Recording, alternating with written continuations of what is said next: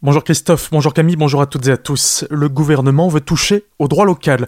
Le sénateur Les Républicains du Barin, André Reichart, a diffusé mardi un communiqué déclarant que Matignon voulait supprimer les jours fériés spécifiques à l'Alsace-Moselle pour les fonctionnaires.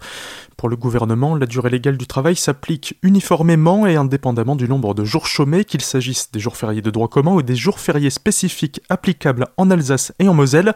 Autrement dit, les agents de la fonction publique territoriale alsacien et mosellan subiront soit une baisse de leur rémunération ou devront travailler 14 heures supplémentaires, heures de travail qui correspondent aux deux jours fériés spécifiques, le vendredi saint et la Saint-Étienne. Pour le sénateur barinois que je cite, si cette décision était prise, cela serait une remise en cause inacceptable d'un particularisme important de notre territoire. Pourquoi une disposition valable pour la fonction publique ne s'appliquerait-elle pas demain dans le secteur privé? Fin de citation. Face à cette polémique naissante, plusieurs élus LREM et du Modem ont réagi dans un communiqué signé hier par 11 Alsaciens, sénateurs députés, ainsi que Brigitte Klinkert, ministre déléguée en charge de l'insertion. Pour eux, cette loi de transformation de la fonction publique ne remet aucunement le droit local en cause, car pour eux, les fonctionnaires alsaciens et mosellans pourront toujours avoir le vendredi saint et les Saint-Étienne comme jour férié, mais devront par ailleurs compenser ces heures, soit travailler 3 minutes de plus chaque jour. Vote du budget primitif 2022 pour la communauté de communes du pays Rimbrisac. Les élus se sont réunis lundi soir à Bissheim, mais le moins que l'on puisse dire, c'est que les débats ont été plutôt animés entre eux, et pour cause, entre la fermeture de Fessenheim et les incertitudes liées au coût des matières premières et de l'énergie, des élus auraient préféré que certains investissements soient repoussés.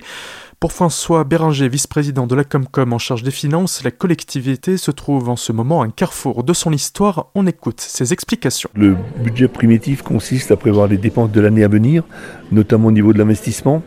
Donc nous sommes à un carrefour de l'histoire. Nous avons prévu un certain nombre d'investissements structurants dont la station d'épuration qui va se faire à Urchenheim, hein, la rénovation des anciennes stations d'épuration pour être conforme, nous avons également prévu des investissements au niveau d'une nouvelle déchetterie à Bissheim, donc euh, gros projet d'investissement d'environ 3 millions d'euros. Bien sûr, nous investissons également pour le futur. Dans l'investissement, nous avons également prévu le solde de la fibre optique pour l'ensemble des communes de l'intercommunalité. Donc c'est la communauté commune qui a pris en charge de 2,4 millions sur plusieurs années pour investir dans chaque commune au niveau de la fibre pour mettre toutes les communes au même niveau. Ensuite, au niveau investissement, il y a également un emprunt qui être réalisé pour solder le solde de Arena, donc le centre culturel transfrontalier, qui est une opération très importante pour nous pour amener de la culture au niveau du monde rural. En plus de l'emprunt pour l'Arena, la collectivité devra repasser à la banque pour ses autres investissements. Une première pour le territoire qui a toujours su faire sans, mais qui, face à la crise et à la perte fiscale suite à la fermeture de la centrale de Fessenheim, risque de se retrouver dans une impasse budgétaire dès 2024.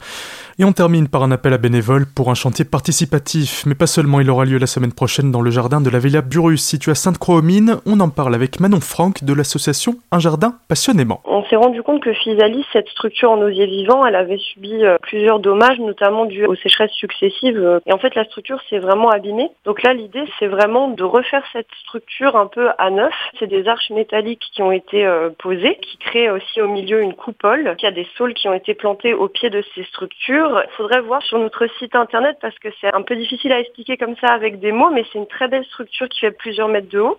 Donc on a vraiment besoin de monde pour essayer de justement sauver un petit peu cette structure qui est assez originale euh, chez nous, qui est vraiment belle et qui mérite vraiment qu'on s'attarde dessus. Et en fait, euh, on fait un appel à bénévoles pour ce chantier-là, mais on a besoin aussi de bénévoles euh, même pour les autres chantiers qu'on organise tout au long de l'année. Si vous êtes intéressé et motivé pour ce chantier, que ce soit pour une ou plusieurs journées, vous pouvez contacter l'association via sa page Facebook un jardin passionnément.